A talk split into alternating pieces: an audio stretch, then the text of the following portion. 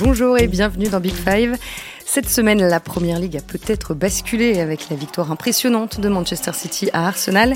Et l'un des hommes forts en ce moment côté Citizens, c'est Jack Grealish, un joueur impertinent, virevoltant, mais surtout très talentueux. Cela fait maintenant un an et demi que l'ailier a débarqué à City. On va essayer de comprendre comment son jeu a évolué entre les mains de Pep Guardiola, lui qui avait construit toute sa carrière à Aston Villa. On parlera aussi de son rôle en sélection. Jack Grealish, une idole en Angleterre, célèbre aussi bien pour son sens de la fête que pour son authenticité. Alors pourquoi fascine-t-il autant? C'est ce qu'on va voir aujourd'hui avec euh, Pierre-Etienne Minondio évidemment. Bonjour Pierre-Etienne. Salut, bonjour à tous. Et Timothée Pinon est là également. Bonjour Timothée. Salut Marie, bonjour à tous. Voilà, vous avez le casting et le menu maintenant, on peut commencer. Si Manchester City m'a recruté, ce n'est pas pour mes statistiques. J'adorerais empiler les buts et les passes décisives, mais je ne suis pas ce type de joueur. Il est vrai que quand on se penche sur les stats basiques de Jack Grealish, le, bilan n'a rien d'impressionnant, mais il n'empêche que son rôle au sein de l'écurie Guardiola est de plus en plus important. On le verra en détail un peu plus tard. Jack Grealish, c'est en premier lieu une gueule, une certaine allure entre ses cheveux longs, son serre-tête et ses chaussettes baissées sur le terrain. C'est un très bon communicant aussi, très à l'aise avec les médias, ce qui n'est pas le cas de tous les footballeurs. Et Pierre-Etienne, tu l'as rencontré lors d'un entretien euh, pour le MAG à l'automne dernier. Quel souvenir tu en gardes? Qu'est-ce qui t'avait marqué particulièrement? Euh, j'ai souvenir que c'était très compliqué à caler. C'est vraiment, j'y ai passé euh, près d'un an et demi. J'ai le souvenir aussi, non, vraiment ce qui m'a marqué pour le faire rapidement, c'est en fait tout ce qui a précédé l'entretien. Et comme tu viens de le souligner, c'est quelqu'un qui a un charisme indéniable. Et alors on l'a attendu, donc je suis arrivé à 13h, on l'a eu à 17h30, bon, un grand classique. Et donc c'était dans un hangar, là où il y a un terrain couvert à City. Et en fait, il est arrivé, c'est ridicule, hein, mais il arrive de loin, et en fait, il y avait des gamins, je sais pas pourquoi, qui s'entraînaient là. Et donc, euh, des, jeunes du club, hein. il voit, et donc, ils le saluent au loin, ils, font Jack, Jack, Jack Et lui, tout en marchant, au ralenti, mais bon, là, on est, c'est de la radio, donc je peux pas vous montrer le truc, mais il, au ralenti, il continue de marcher au ralenti, il, lève le, pouce, il fait un clin d'œil et il continue de marcher. Mais on aurait dit Brad Pitt, le mec. Ah, Dieu Et quand il est arrivé, notre truc était drôle, c'est que, en fait, la seule chose que j'avais dit à City, c'est ça serait bien que euh, soit un peu, qu'il ait une chemise parce que c'était, enfin, qu'il s'habille à peu près correctement parce que c'était pour une couve. Et donc City, j'avais dit deux trois fois, il me dit, oui, oui, mais on lui dira, il y a aucun problème. Donc il arrive, il est vraiment sapé n'importe comment, un t-shirt euh, affreux. Il avait un, un short qui était relevé d'un côté. Mais vraiment, et, en, donc, euh, en claquette, euh, chaussettes claquettes. Et donc, je dis en rigolant à l'attaché de presse de City, je dis, mais on n'avait pas convenu qu'il devait faire un peu gaffe. Et, il m'a dit, mais je lui ai dit trois fois que c'était pour une une d'un magazine. Et lui, à chaque fois, il m'a dit, non, mais je suis très bien comme ça. et le dernier truc, et après, je suis désolé, c'est un peu long, mais c'est assez drôle. C'est le dernier truc qui mm. était drôle. C'est juste avant l'entretien, il devait tourner une vidéo pour le, le site du club qui était euh, comment tirer un coup franc expliqué par Jack Grealish. Et en fait, il a tiré ses coups francs avec les claquettes. Et c'est hallucinant, quoi. Ça, c'est vraiment, mais c'était. Et sans s'échauffer. Donc, c'est n'importe quoi. C'est-à-dire que le mec aurait pu se blesser devant nous, mais il a un côté, comme disent les Anglais, laid back je dirais, sans être un peu vulgaire, un peu branleur, un peu, voilà. Donc, je m'en foutiste Je m'en foutiste, exactement. Et il arrive, et donc le mec, et au bout d'un moment, il a enlevé parce qu'il se faisait mal à tirer avec des claquettes, donc il a, de manière nonchalante, il a enlevé, il a enlevé ses claquettes et il a continué ses coups francs, mais en chaussettes. Et donc il était filmé en train d'expliquer comment tirer des coups francs, quoi. En chaussettes. En chaussettes, voilà. Donc c'était, voilà, je suis désolé, c'était un peu long, mais ça, ça m'a vraiment fait rire, et je trouve que ça montre bien sa personnalité, le côté un peu décontracté, voilà. Décontracté, un petit peu séducteur aussi, au sens large euh, peut-être un petit peu, il communique euh, bien, en tout cas, tu l'as dit Marie, euh, lors des, entretiens d'après-match. Il y a eu aussi quelques petites passes d'armes avec des consultants célèbres au Royaume-Uni, parce qu'il a aussi une, personnalité et un jeu un peu clivant, parce que cette forme d'authenticité-là, elle a aussi, il y a, le revers de la médaille aussi. donc voilà, lui, il a peut-être mis un petit peu de d'eau dans son vin, euh, sans mauvais jeu de mots à ce niveau-là. Euh, il fait peut-être un petit peu plus attention aussi parfois, euh, face cam. Mais voilà, comme le disait Pierre-Étienne, je trouve que ce qui ressort chez lui, c'est une certaine forme de, de, ouais, de, de franchise et de, de fraîcheur un peu aussi qui détonne parfois avec, avec certaines pratiques dans l'univers du foot. Mmh. On peut dire qu'il y a un paradoxe aussi dans l'image qu'il renvoie, parce que c'est un, gros fêtard, il ne s'en cache pas, euh, mais aussi quelqu'un d'engagé euh, sur le plan caritatif en faveur euh, des personnes déficientes intellectuelles. Sa petite sœur est atteinte de paralysie cérébrale et il en est très proche. Est-ce que tu penses, Pierre-Étienne, que c'est ce paradoxe aussi qui explique en partie l'engouement autour de Jack Grealish en Angleterre? Je sais pas si l'aspect caritatif ça joue beaucoup parce qu'il faut reconnaître que je trouve de manière générale les, les, footballeurs anglais ils font bien plus attention que les footballeurs français à ça. C'est-à-dire qu'ils ont tous quand même, euh, euh, quand on regarde les plus grands footballeurs euh, anglais actuels, Sterling, Rashford, même Kane, il est engagé sur plein de trucs. En fait, ils sont tous des engagements très forts. Donc ça, je pense pas que ça le distingue. Vraiment, ce qui le distingue, selon moi, c'est un peu ce que tu disais sur le côté fêtard, mais surtout le côté c'est-à-dire, c'est en fait, je pense que les supporters de foot anglais se reconnaissent en lui. C'est le lad, c'est vraiment le mec au coin de la rue et, euh, et, dont on se dit qu'il pourra peut-être euh, participer à l'île de la tentation une fois qu'il aura raccroché sa carrière. Enfin, il y a vraiment un côté. Ça n'existe plus l'île. Oui, euh, bah ouais, mais ça existe. si je dis ça, c'est que ça existe encore en Angleterre et et que non, mais il a ce côté un peu vedette de télé-réalité, proche du peuple. il incarne le peuple d'une certaine manière par sa par sa simplicité et effectivement, donc il y a plein d'histoires qui, qui oui, souvent il a été, c'est quand même moins le cas aujourd'hui, mais quand il jouait à Aston Villa, il y a plein d'histoires où il a été vu complètement ivre, il a été même une fois retrouvé ivre à côté de sa voiture, enfin, donc ça, ça, ça fait marrer les Anglais et, et, quelque part aussi, ça les rapproche à l'authenticité du foot anglais, parce que tout le délire de la Première Ligue, c'est un équilibre qui est très fragile entre authenticité, euh, euh, tradition et modernité. Et ce mec-là, à lui seul, il dit, bah en fait, le foot anglais n'a pas changé. Et et en fait, c'est toujours la même chose. C'est toujours des mecs du peuple qui jouent au foot pour euh, changer, euh, pour euh, satisfaire le public. Alors que tout a changé, mais lui, il donne l'impression que ça n'a pas changé. Donc pour ça, il est vénéré, quoi. Et si les auditeurs veulent se faire une idée un peu précise du personnage, faut regarder sa première entrée en jeu avec Aston Villa quand il a quoi 16-17 ans. Et là, dès que vous le regardez rentrer en jeu, juste le moment du changement, vous avez compris. Il est en train de mâcher son chewing-gum, chaussettes baissées, euh, la tête un peu haute. Enfin voilà, on comprend le personnage de suite et on sent qu'avec lui, euh, si le football suit, il va se passer quelque chose de différent, quoi. Son idole, c'est euh, Paul Gascogne. Ah, ça, j'avais essayé de lui, lui, faire dire, mais il l'avait pas vraiment dit, parce que en fait, ce qui est compliqué avec Gaza, c'est que bon, il est over talentueux, mais il y a tout un aspect très dark, très sombre qui, d'ailleurs a évolué au fil de temps parce qu'au début c'était euh, oh il picole et en fait au fil des années on s'est rendu compte qu'il frappait sa femme et donc enfin c'est pas seulement drôle euh, il boit il est euh, non ce n'est plus du tout drôle. ouais il a, il a vraiment des démons qui ont fait que pour ses proches c'était l'horreur quoi. Donc en fait c'est très difficile de se réclamer de Gaza aujourd'hui alors que c'était encore le cas il y a il y a 10 ans. Aujourd'hui c'est devenu impossible donc c'est difficile pour lui. Mais c'est vrai qu'il est dans une tradition donc euh, j'en ai souvent parlé dans mes papiers, mais voilà ce que j'appelle les Mavericks. Mais c'est très important parce que c'est un truc qui est en Angleterre qui est vraiment ancré chez les supporters. C'est-à-dire que le, joueur de foot moyen anglais, en caricaturant, c'est un peu John Terry. C'est toujours c'est le mec très physique euh, qui va au mastic, qui met la tête où personne n'ose mettre le pied. Donc ça, c'est et, et, et, donc, ils ont toujours une fascination pour les joueurs très techniques, qui sont finalement pas si nombreux en Angleterre. Et, et aussi, il y a cette idée en Angleterre que si tu es technique et créatif sur le terrain, tu forcément, en fait, aussi un peu fêtard à l'extérieur. Et donc, et c'est ce type de joueur. Euh, voilà, et donc lui, il incarne ça. Voilà. Et donc, dans les années 70, c'était des mecs comme euh, Stan Bowles, euh, euh, Rodney Marsh, c'est exactement ça. Donc, c'est des mecs qui étaient champagne, allez, voilà. Et donc, aujourd'hui, ça serait plus possible de, de sortir autant qu'il faisait, mais lui, il fait croire que c'est encore possible. Et c'est un peu ce que je disais entre tradition et modernité, c'est il, il, fait un pont entre des choses qui n'existent plus. Donc, c'est aussi pour ça qu'il est vénéré, c'est qu'il donne l'impression que le football anglais ne change pas, alors que c'est pas vrai, mais voilà. Et, la dernière chose peut-être qu'on peut souligner sur le côté personnalité et qui tend à, accréditer la thèse du mec sympa, c'est que euh, par-delà tout ce qu'on vient de dire et ce côté un peu peut-être clivant, il est, euh, il est malgré tout hyper apprécié en interne euh, par les coéquipiers, par le personnel du club. Et donc ça, ça peut pas être fake. Donc à un moment donné, je pense que c'est aussi un gars qui a certaines valeurs, qui passe bien dans un groupe, qui passe bien dans un vestiaire et qui amène aussi quelque chose de, de cool de par sa personnalité. quoi. Est-ce que vous trouvez qu'il fait l'objet euh, d'une médiatisation euh, délirante en Angleterre plus que euh, la plupart des, autres joueurs? Je pense que oui. Et d'ailleurs, c'est intéressant de voir. Je me souviens quand j'avais fait l'entretien.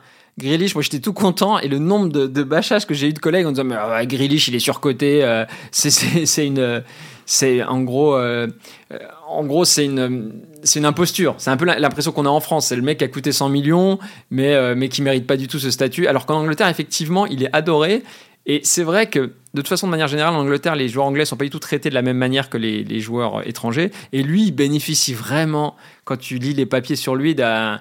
Voilà, il a vraiment un, un accompagnement euh, médiatique très positif, en tout cas. Mais ça correspond au fait qu'il est adoré. Il est bien plus adoré qu'un Kane, par exemple. Voilà. Donc c'est vrai que je pense que c'est un des joueurs euh, anglais les plus. euh, c'est bah, c'est qui, est- qui est le plus adoré par le grand public aujourd'hui. Ouais, et il est toujours autant euh, adoré euh, que lorsqu'il jouait à Aston Villa, parce que City, c'est quand même le club Ouais. que les Anglais adorent Bah, détester. disons que ce qui est vrai, ce qui est différent aujourd'hui, c'est qu'il se fait constamment huer euh, par les, les supporters adverses. Mais lui, il en parlait, il m'en parlait très bien, c'est hyper drôle quand il va à Leeds. Mais lui, ça le fait marrer. Mais ça qui est génial en fait, c'est qu'il prend tout à la légère. Parce que in the end of the day, en fait, c'est un jeu, c'est pas grave quoi. Donc lui, il arrive, les mecs de, de Leeds, ils se s'acharnent sur lui, et lui, il dit bon, bah, je vais faire, c'est bon. C'est oui, il bien. le dit dans, dans l'entretien. Il, Ouais, il dit, bah, que, ok, qu'il- c'est génial, let's go. que la défiance le, le, le le motive. motive. Donc ça c'est super et euh, donc effectivement, mais je pense que de manière générale, effectivement, euh, à part les, les jours, où les supporters adverses sur des matchs précis, mais de manière générale, il est adoré ce mec. Vraiment, il Mm. est adoré parce que il- voilà, c'est et bien plus qu'un Kane qui est, qui est hyper respecté mais qui est pas tellement aimé finalement. Puis il faut rappeler qu'il a tout connu avec Aston Villa, euh, son club formateur, euh, la descente en Championship, puis la remontée. Et il était capitaine aussi à la fin. Ouais, il était capitaine à la fin. Il y a eu cette saison aussi euh, pendant le Covid où ils arrachent le maintien euh, dans les dernières journées, où c'était très tendu, où il y avait quand même une, pression assez forte sur les joueurs qui, qui représentaient le club à ce moment-là, euh, et où lui, il avait le brassard aussi à un moment donné, et où il n'a pas fallu qu'il se cache. Et je pense qu'il finit la saison à une dizaine de passes décisives et 6-7 buts, alors que on y reviendra, mais c'est pas un mec qui chiffre énormément. Mais on en revient à ce que Pierre-Etienne disait, c'est-à-dire que quand il doit prendre ses responsabilités, quand il y a un peu de pression, quand il y a un environnement un peu hostile, euh, c'est parfois là qu'il tire aussi le meilleur de, de son jeu. Donc, euh, est-ce qu'il se nourrit de ça Peut-être un peu? Est-ce qu'il a en tout cas les nerfs assez solides pour, euh, pour supporter ce type de contexte-là? Oui, assurément. Donc, donc voilà, il y a plein de choses intéressantes chez, chez Grealish et c'est ce qu'on disait tout à l'heure. En tout cas, il se cache jamais et, et il arrive à, ouais, il arrive à performer dans des contextes qui sont pas toujours faciles. Comme là, on y reviendra, mais il y avait aussi le prix de son transfert qui a généré euh, une certaine Évidemment. frénésie parce que quand il y a un club qui vient euh, et qui débourse plus de 100 millions d'euros pour, vous avez l'étiquette du joueur qui vaut plus de 100 millions d'euros. Donc c'est dur à porter. Euh, voilà, donc lui, il essaye de naviguer, j'imagine, un peu euh, au milieu de tout ça. Il en parlait aussi dans l'entretien avec Pierre-Etienne de, de, ouais, de tout ce qui l'entourait. En fait, il est obligé de composer avec tout ça. Donc, euh, donc c'est pas facile. Et puis, la dernière chose aussi, c'est que c'est un joueur qui porte beaucoup le ballon. On y reviendra aussi. Donc, forcément, euh, ça suscite euh, toujours un regard un peu particulier chez les, chez les fans adverses, euh, chez les gens qui regardent les matchs, parce que voilà, on, on focalise beaucoup plus facilement sur lui que sur certains passeurs de ballon entre guillemets à City. Alors l'autre paradoxe euh, en ce qui concerne Jack Grealish, c'est que donc il est adulé en Angleterre alors qu'il a découvert la sélection très tard finalement. Euh, C'était en septembre 2020. Il avait 25 ans, il en a 27 aujourd'hui. Euh, quel rôle il a au, sein de, la sélection anglaise maintenant? En fait, ouais, il a été, il était poussé vraiment par le, par le peuple et, et on sent bien que Southgate a été très réticent à le prendre. Alors, euh, en fait, le truc, c'est qu'il certains de ses potes, euh, donc par exemple, il est très ami avec Madison, avec Chilwell, et en fait, c'est aussi des mecs qui se postent euh, sur Insta quand ils font la fête ensemble. Et en gros, ça, c'est euh, Southgate aime pas du tout quoi. D'ailleurs, de manière générale, euh, Southgate, si on pouvait supprimer les réseaux sociaux, ça lui irait très bien. Donc, les mecs qui communiquaient, notamment sur le fait qu'ils faisaient la fête, pour Southgate, c'est pour Southgate, faut vraiment être bah, un peu comme Deschamps, faut vraiment être un bon soldat, faut pas sortir du, du rang. Et en fait, il a longtemps été très réticent sur la personnalité de, de Grealish. Mais il a dû se rendre compte que, comme l'a dit très bien Tim, en fait, c'est un mec qui passe très bien dans un groupe. Et même s'il joue pas, il va pas, va pas mettre le sou, qui va très bien s'intégrer avec tout le monde. Et donc, euh, oui, c'était incroyable à l'Euro 2021, où euh, le, le peuple de Wembley réclamait à chaque fois ses entrées en jeu. Mais, ça devenait même euh, gênant pour les joueurs qui étaient, qui, étaient- titulaires. Donc là, à ce moment-là, il a, il a pas mal joué. Et je dois dire que d'ailleurs, l'Euro 2021, il, était, il avait un niveau incroyable. Moi, j'ai jamais, quasiment jamais vu un joueur à ce point avide de ballon. À l'Euro 2021, il entrait, le mec, il y avait quatre joueurs autour de lui et il disait Non, mais donne-moi la balle, tu sais quoi C'est quoi, je vais gérer en fait, ça va aller. Et vraiment, j'ai rarement vu un mec avec un tel niveau de confiance que Jacques Grealish à l'Euro. C'était un truc de fou, quoi. Peut-être parfois euh, Verratti, quand il est super bien au PSG, qu'il est au milieu d'un terrain où il y a 12 joueurs et qu'il va dire Non, mais ça va aller, ça va aller. Il avait vraiment ça et qu'il a un peu perdu depuis, je trouve. Et pour euh, terminer, donc maintenant c'est plus une, figure un peu périphérique parce que par exemple à, la Coupe du Monde il a, finalement assez peu joué, mais qui est importante parce qu'il peut rentrer, il peut apporter quelque chose de différent. Mais il est en concurrence avec euh, Foden et, euh, Et puis, euh, il y, a Sterling aussi, donc bon, c'est compliqué, quoi. Compliqué d'être titulaire dans cette équipe. hein. Ouais, non, mais c'est exactement ça. Pierre-Etienne vient de, de tout dire sur le contexte anglais, c'est qu'il y a beaucoup, beaucoup de monde sur les postes offensifs, en fait. Lui il peut jouer dans le 4-2-3-1 de, de Southgate, il va pouvoir jouer milieu gauche ou alors en soutien de l'attaquant. Donc ça fait deux postes et vous avez 6-7 joueurs de très haut niveau sur ces postes-là parce que euh, en club, il a déjà connu ça lors de sa première saison. C'était Sterling et Foden, ses principaux concurrents. Donc euh, déjà, c'est pas facile. Il les retrouve en sélection et à cela, faut ajouter euh, parfois Marcus Rashford, parfois Mason Mount. Donc ça fait beaucoup de monde in fine. Parfois Bellingham quand il joue un cran plus haut aussi, même si après il a fini la Coupe du Monde un peu plus bas. Mais voilà, il y a beaucoup de monde et beaucoup de joueurs. Entre guillemets euh, fiables quoi. Si on si on s'intéresse un peu à la philosophie de de Southgate il lui faut oui comme le disait Pierre-Etienne des mecs euh, peut-être un peu plus carrés dans son esprit en tout cas et, et Foden a ce profil parfois il a appris à être assez scolaire en fait dans ses productions aussi là où Grealish euh, il y a peut-être un peu plus de, de folie dans son jeu de temps en temps donc euh, ça dépend pour quel profil vous penchez mais en tout cas il y a du monde à son poste et ça rend les choses un petit peu plus difficiles en sélection ouais. Il compte 29 sélections et, euh, et deux buts pour le moment. Euh, quel est son, son principal atout sur le terrain euh, à Jack Grealish? Moi, je dirais, il a une capacité d'élimination et de centre. Voilà, c'est vraiment un mec euh, il- voilà, qui a une capacité, puis aussi à garder le ballon. Voilà, c'est partie de ses joueurs. euh, et c'est pour ça aussi que je pense que Guardiola le voulait, c'est que. euh, alors Dan en parlerait bien, bien mieux que moi, mais on a quand même l'impression que l'évolution ces dernières années, c'est de City, c'est quand même d'être un peu moins intense. Il y a plein de séquences où il cherche à ralentir le jeu, clairement. Et lui, pour ça, comme Marès de l'autre côté, il est parfait en fait.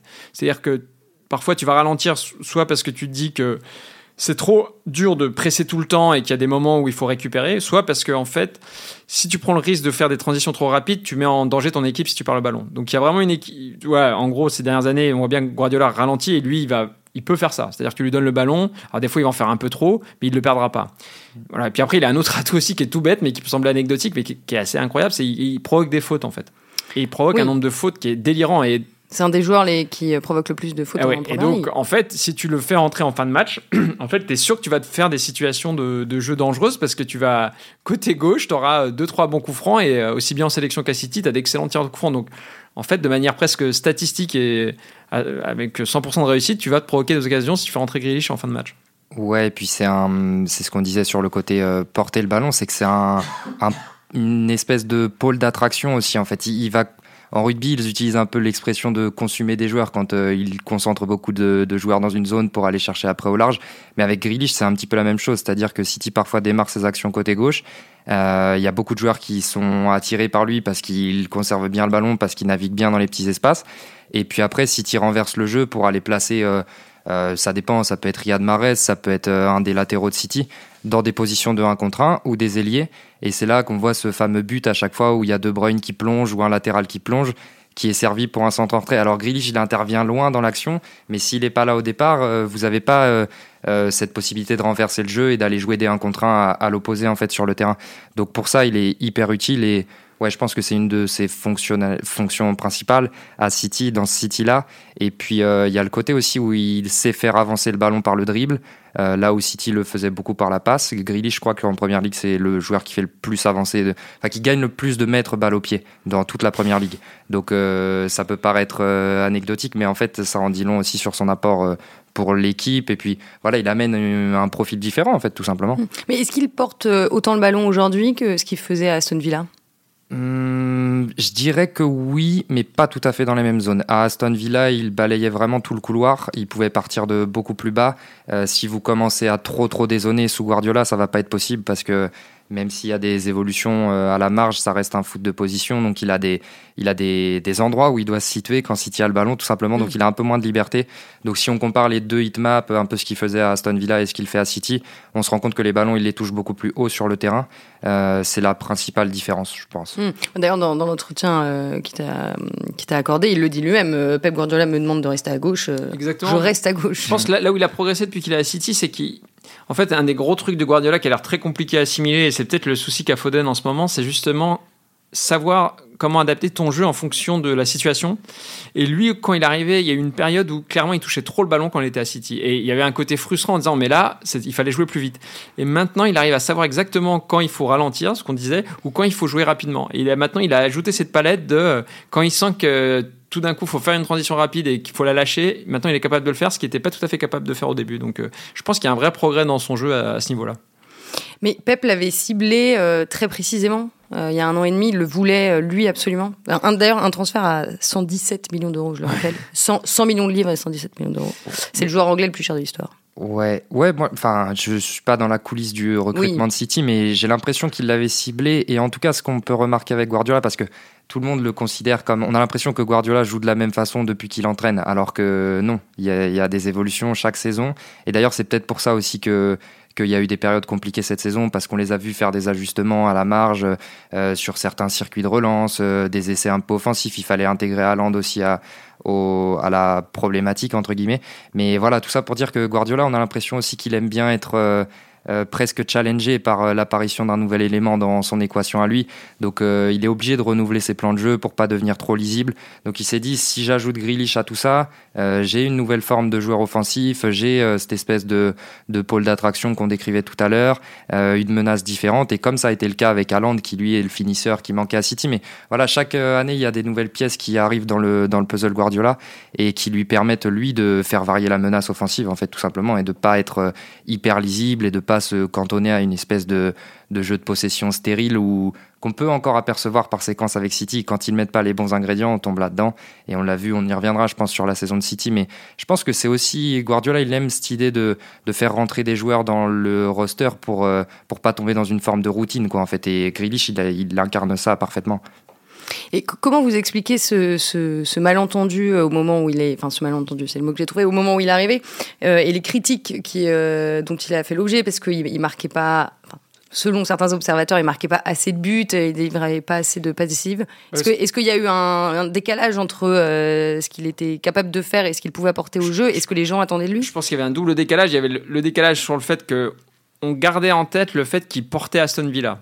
Mais quand on regarde quand même dans le détail, il n'y avait pas des stats dingues. Mais le mec était quand même très correct. Mais en tout cas, dans le jeu, on a l'impression que c'est lui qui portait l'équipe d'Aston Villa. Et c'est vrai que quand on regardait des, matchs d'Aston Villa, il, a, il, faisait tout. quoi. Donc, euh, il n'a jamais fait de, de saison à 25 buts. C'est vrai. Mais disons, c'est aussi lié au fait que tous les, historiquement, les ailiers. Euh, euh, de, de, City, ils accumulent les buts quand même. Enfin, je veux dire, c'est Sterling, il a fait des saisons, c'est dingue, à 25 buts et plusieurs quoi. Donc, il y avait cette idée que bah, du coup, il affaiblit l'équipe s'il n'est pas capable de faire comme ses prédécesseurs. Quoi. Même des mecs comme Leroy Sané, euh, ils, avaient des armes ça. Donc il y avait l'idée, bah, tu paies un mec 117 euh, millions et du coup, tu t'affaiblis sur le côté gauche.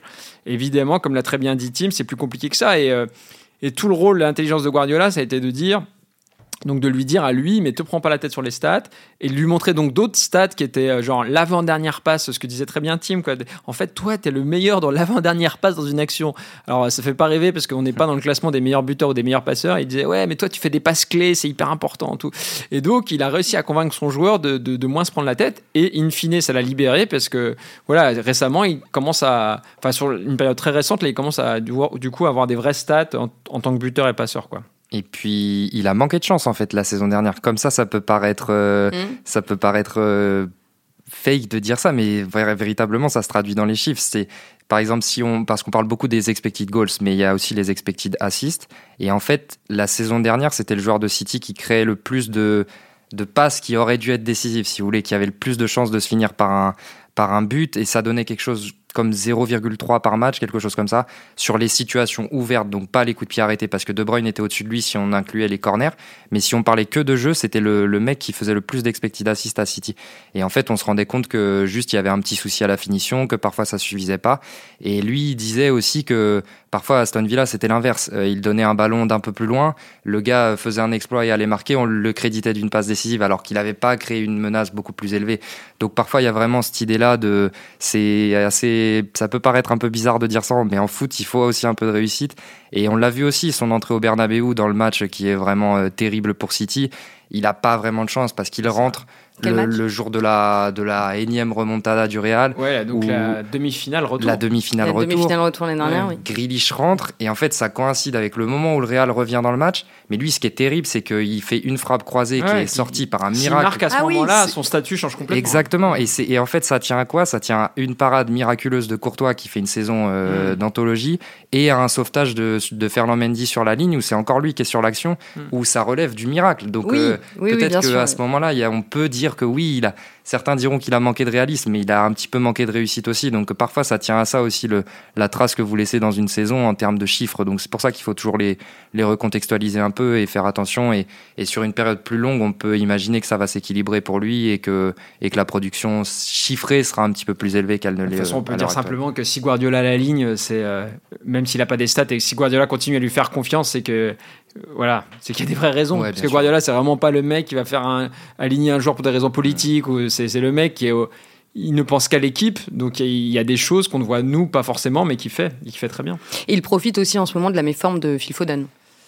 Aussi, Ouais. Aussi, ouais, c'est compliqué pour, euh, pour Foden en ce moment. Et puis de toute façon, c'est, ça a été, euh, c'est marrant parce qu'il y a beaucoup de joueurs de City qui sont revenus euh, dans un moins bon état au, du mondial. Si on compare à l'état dans lequel ils sont partis à la Coupe du Monde, on peut penser à De Bruyne qui a eu quelques, quelques soucis un peu physiques, à Foden et à pas mal d'autres joueurs de l'effectif. Même Bernardo Silva était un peu moins brillant. Et Grealish, on a le sentiment que c'est l'inverse. Il est revenu, euh, il est revenu très fort de la Coupe du Monde. Et voilà, donc là, il est sur une lancée, euh, sur une lancée très intéressante, ouais. Il en est à 28 matchs, 3 buts et 3 passes décisives cette saison. Je donne quand même les petites stats. Euh, bon, on l'a dit, City va mieux depuis euh, le début de l'année, euh, alors que la première partie de saison a parfois été un peu compliquée. Comment vous l'expliquez? Est-ce qu'il y a eu des, des changements euh, particuliers dans le jeu? Bah, dans le jeu, je sais pas, mais on parlerait plutôt des attitudes. Et de toute façon, Guardiola, à un moment donné, a arrêté de leur faire des cadeaux devant la presse où il a dit il faut qu'on recommence à courir, il faut qu'on recommence à mettre de l'intensité dans ce qu'on faisait. Euh, et ça, ça avait été particulièrement criant lors du dernier derby contre Manchester United. Qu'ils perdent finalement, bon, ça avait basculé aussi sur une erreur d'arbitrage. Mais, euh, mais dans la production, on sentait un City qui était c'est le City des mauvais jours qui est un peu euh, stérile offensivement où on se dit bon ils pourraient jouer euh, trois matchs de suite ils vont marquer peut-être un but mais euh, et là ils étaient dans ce dans cette espèce de cliché là mais encore une fois ça vient aussi du fait que donc la fatigue post Coupe du Monde en partie je pense. Et puis il y avait le, le côté où où City euh, où il y avait un petit peu d'expérimentation encore et, c'est ce qui nous faisait dire que tôt ou tard ils reviendraient à leur meilleur niveau parce qu'en fait il y a trop de talent dans cette équipe là et si on prend les saisons passées, il y a toujours des périodes où, Guardiola essaye des choses, où il y a des ajustements, il y a des nouveaux joueurs dans la rotation. Et puis au final, vous vous rendez compte que quand ça compte vraiment, à partir du printemps, où là on l'a vu contre Arsenal, et bah tout le monde se remet en route et c'est rare qu'ils aient les pieds qui tremblent dans les moments clés. Donc euh, on n'était pas spécialement inquiet pour eux. J'ajouterais deux choses pour expliquer la- leur, leur renouveau récent. Il y a le fait que tu as l'impression que Haaland s'intègre mieux, parce que Haaland avait des stats de Maboul, mais il- sur les gros matchs, il- bah, tu as cité le derby contre United, c'était la catastrophe. hein. Ouais. Vraiment la catastrophe. Il n'a pas touché un ballon dans la surface adverse. Donc en fait, tu as l'impression que sur les gros matchs, il disparaissait. Et là, il a fait plusieurs matchs, et notamment euh, contre Arsenal, euh, où tu vois qu'il s'intègre mieux, qu'il est plus cohérent dans ses déplacements vis-à-vis des autres. Il fait un peu plus. Avant, t'as l'impression qu'il faisait toujours le même appel en profondeur. Euh, Là, t'as l'impression qu'il s'adapte un peu plus au jeu des autres. Et moi, la sensation que j'ai, c'est aussi que Pep, il a repris la main, tout simplement. En fait, c'est que C'est-à-dire c'est que, en je sais pas, t'avais l'impression qu'il y avait une sorte de lassitude, euh, parce que c'est dur, hein, c'est dur d'être toujours. euh, les années passent, euh, t'es constamment mis en cause. Au top euh, niveau, aller chercher voilà, t'as, t'as toujours des joueurs au bout d'un moment qui, qui, qui sont qui s'assoient sur leur statut, qui disent qu'ils comprennent pas, donc il faut toujours être. euh, et j'ai l'impression qu'il y avait une forme d'agacement diffus, et là il y a deux, deux trois voilà des éléments. Son discours est beaucoup plus dur avec les joueurs. Il a quand même viré Cancelo, euh, ce qui est un, geste très clair, qui est je me, sépare d'un de mes meilleurs joueurs, mais c'est moi le patron. Donc ça, je pense que ça, ça fait réfléchir tous les autres joueurs. Et puis moi, ce qui m'a beaucoup marqué, c'est la conf qu'il a faite la semaine dernière, il y a une semaine pile, euh, pour défendre son club. Donc City qui est quand même attaqué de manière assez véhémente. Et pendant une semaine, on pense qu'en fait... Tu, tu euh, peux rappeler pourquoi City est attaqué? Oui, donc parce qu'en fait, City est soupçonné d'avoir fait une centaine de, euh, en fait, de, ouais, d'avoir pas respecté les règles financières de la première ligue, mais ils auraient fait une centaine de, une centaine d'éléments qu'ils n'ont pas respectés. Donc c'est vraiment des, des, accusations qui sont très lourdes et qui pourraient peut-être même aller jusqu'à une relégation. Et donc pendant une semaine, ça sort le lundi, pendant une semaine on se dit ouais, mais peut-être que Guardiola qui a toujours dit si mon club euh, sa culpabilité avérée, ben moi je quitterai le club. Eh ben, peut-être qu'il y a même des articles qui commençaient à poindre euh, Guardiola sur le départ, machin. Et en fait, il fait une conf incroyable vendredi dernier. Et alors, il y a plein de mauvaise foi dedans. Et notamment, il parle du TAS en disant euh, le TAS nous avait, éprouvé notre innocence, ce qui est pas vrai parce que le TAS en fait avait dit qu'il y a plein de faits qui étaient prescrits. Donc ça, c'était concernant le, fair play financier. Le TAS, le tribunal arbitral du sport. Et voilà, exactement. Mais donc en gros, il l'a fait avec beaucoup de mauvaise foi. Mais mon point, c'est de dire que quand tu es joueur et que tu vois ton tu vois ton entraîneur qui défend comme un dingue son club, mais avec une force, avec une férocité, avec une mauvaise foi dingue, mais en fait, en fait, forcément, tu te sens remobilisé, quoi. Donc, je trouve que Guardiola, il est revenu comme en 40, qu'il est hyper euh, motivé, qu'il lâche rien et que c'est, tu vois, c'est lui la, pièce centrale de ce club, quoi. Et là, il a repris, il a, il a repris le pouvoir, il a, il s'est remis au centre du truc et les, et les joueurs, t'as l'impression qu'ils, voilà, et en fait, t'as l'impression ça les remobilise, les remobilise complètement, ouais. Puis il a placé certains joueurs face à leurs responsabilités, je pense aussi, parce que si on prenait les chiffres de City, il y a Haaland qui était à 26 buts ou 25 buts au moment euh, ou si on resitue à quelques, il y a quelques semaines, mais peut-être 23, 24 buts, bref, qui faisait une saison euh, énorme en termes de chiffres. Il y avait De Bruyne qui était à 13 ou 15 passes D, donc ce qui est énorme aussi. Et derrière, en fait, si vous prenez le différentiel, les autres joueurs sont très très loin. Donc ça veut dire aussi, et ça inclut Grealish aussi un petit peu dans, dans cette problématique, c'est que à un moment donné, il faut aussi qu'il y ait des leaders, d'autres leaders en fait, qui prennent le relais. Euh, Bernardo, on pouvait en attendre un peu plus. Euh, Grealish peut-être en termes de chiffres, Foden un peu plus aussi. Et voilà, il les a même Marez et et ça voulait dire aussi, les gars, vous voulez qu'on fasse quoi aussi de cette saison-là? D'ailleurs, il l'a dit, je crois, qu'à un moment, il a dit si on continue comme ça, euh, on gagne rien en fait cette année. Ouais. Mm. Il avait dit si, si on continue sur ce rythme-là, on va rien gagner parce que le foot de, de très haut niveau, c'est pas juste être les plus forts sur le papier, c'est mettre les ingrédients. Et voilà, donc euh, comme le disait Pierre-Etienne, il a repris la main, il a replacé tout le monde face à ses responsabilités aussi, quoi. Euh, et du coup, City est revenu à hauteur euh, d'Arsenal au classement. Euh, bon, les Gunners sont un match en moins. et les deux clubs vont à nouveau s'affronter au mois d'avril. bon, la fin de saison s'annonce passionnante en Angleterre, mais bon, ça c'est somme toute assez classique. c'est assez classique. Ce qu'on peut dire aussi, c'est qu'ils ont un, un mois de mars euh, assez abordable, les Citizens, donc ils vont pouvoir aussi remettre la pression, je pense, sur Arsenal, euh, avec un tour de Ligue des Champions aussi qui est à leur portée, il semblerait. Donc il y a un certain nombre d'éléments contre euh, Leipzig. Contre Leipzig.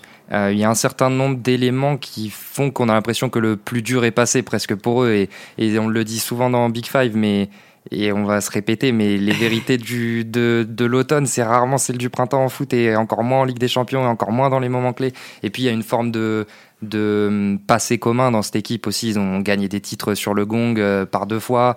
Euh, je revoyais là, en préparant l'épisode euh, euh les images du vestiaire au moment où ils font basculer le match lors, de, lors de, du dernier match de la saison dernière pour gagner le titre. On sent que c'est un groupe quand même qui a vécu des choses assez fortes avec un coach qui leur fait il y a une relation entre le coach et le groupe. Enfin voilà, on sent qu'il y a beaucoup de planètes qui sont alignées pour qu'ils gagnent encore beaucoup de trophées cette saison.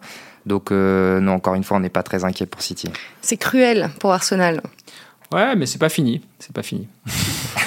non, comme tu l'as très bien dit, c'est tout l'intérêt de cette fin de saison. Il y a encore quand même un espoir. Ils ont un match en plus si Arsenal gagne et puis c'est pas fini. Mais il faut qu'il, ouais, il faut que, faut que Haute-Garde se remette à bien jouer.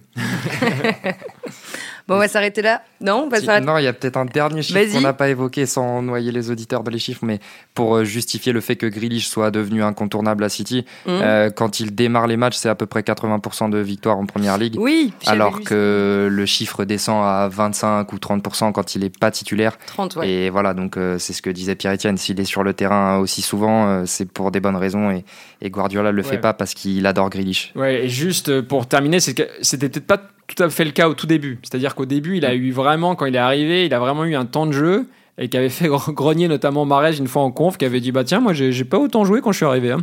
Et donc clairement quand il est arrivé, il y avait peut-être le, fait qu'il ait coûté très cher et qu'à un moment tu peux pas ne pas faire jouer un, joueur qui a coûté aussi cher. Mais ça c'était peut-être les premiers mois et d'ailleurs les tout premiers mois étaient plutôt bons. Et aujourd'hui, voilà, s'il joue, c'est qu'il faut toujours se dire que voilà, faut être, rester humble quand on parle de foot. Guardiola, il connaît le foot et que il voit forcément des trucs. Euh, s'il est titulaire, c'est pas par hasard. Voilà. Donc, euh, non, non, il est. C'est devenu un élément clé, c'était pas l'un forcément des gagné. talismans de, de Manchester City. Ouais, ouais, peut-être. Euh, bah, on va s'arrêter là, c'est bon cette fois. Euh, merci beaucoup pour votre disponibilité, tous les deux, Pierre-Etienne Minonzio et Timothée Pinon. Merci aussi à Antoine Bourlon et merci à Lily et Solal d'avoir assisté à cet enregistrement. Lily et Solal, ce sont deux de nos stagiaires de troisième qui ont passé la semaine euh, avec nous. Voilà, j'espère qu'ils ont apprécié l'exercice. Et puis bah, merci à vous de nous avoir écoutés. On se retrouve la semaine prochaine.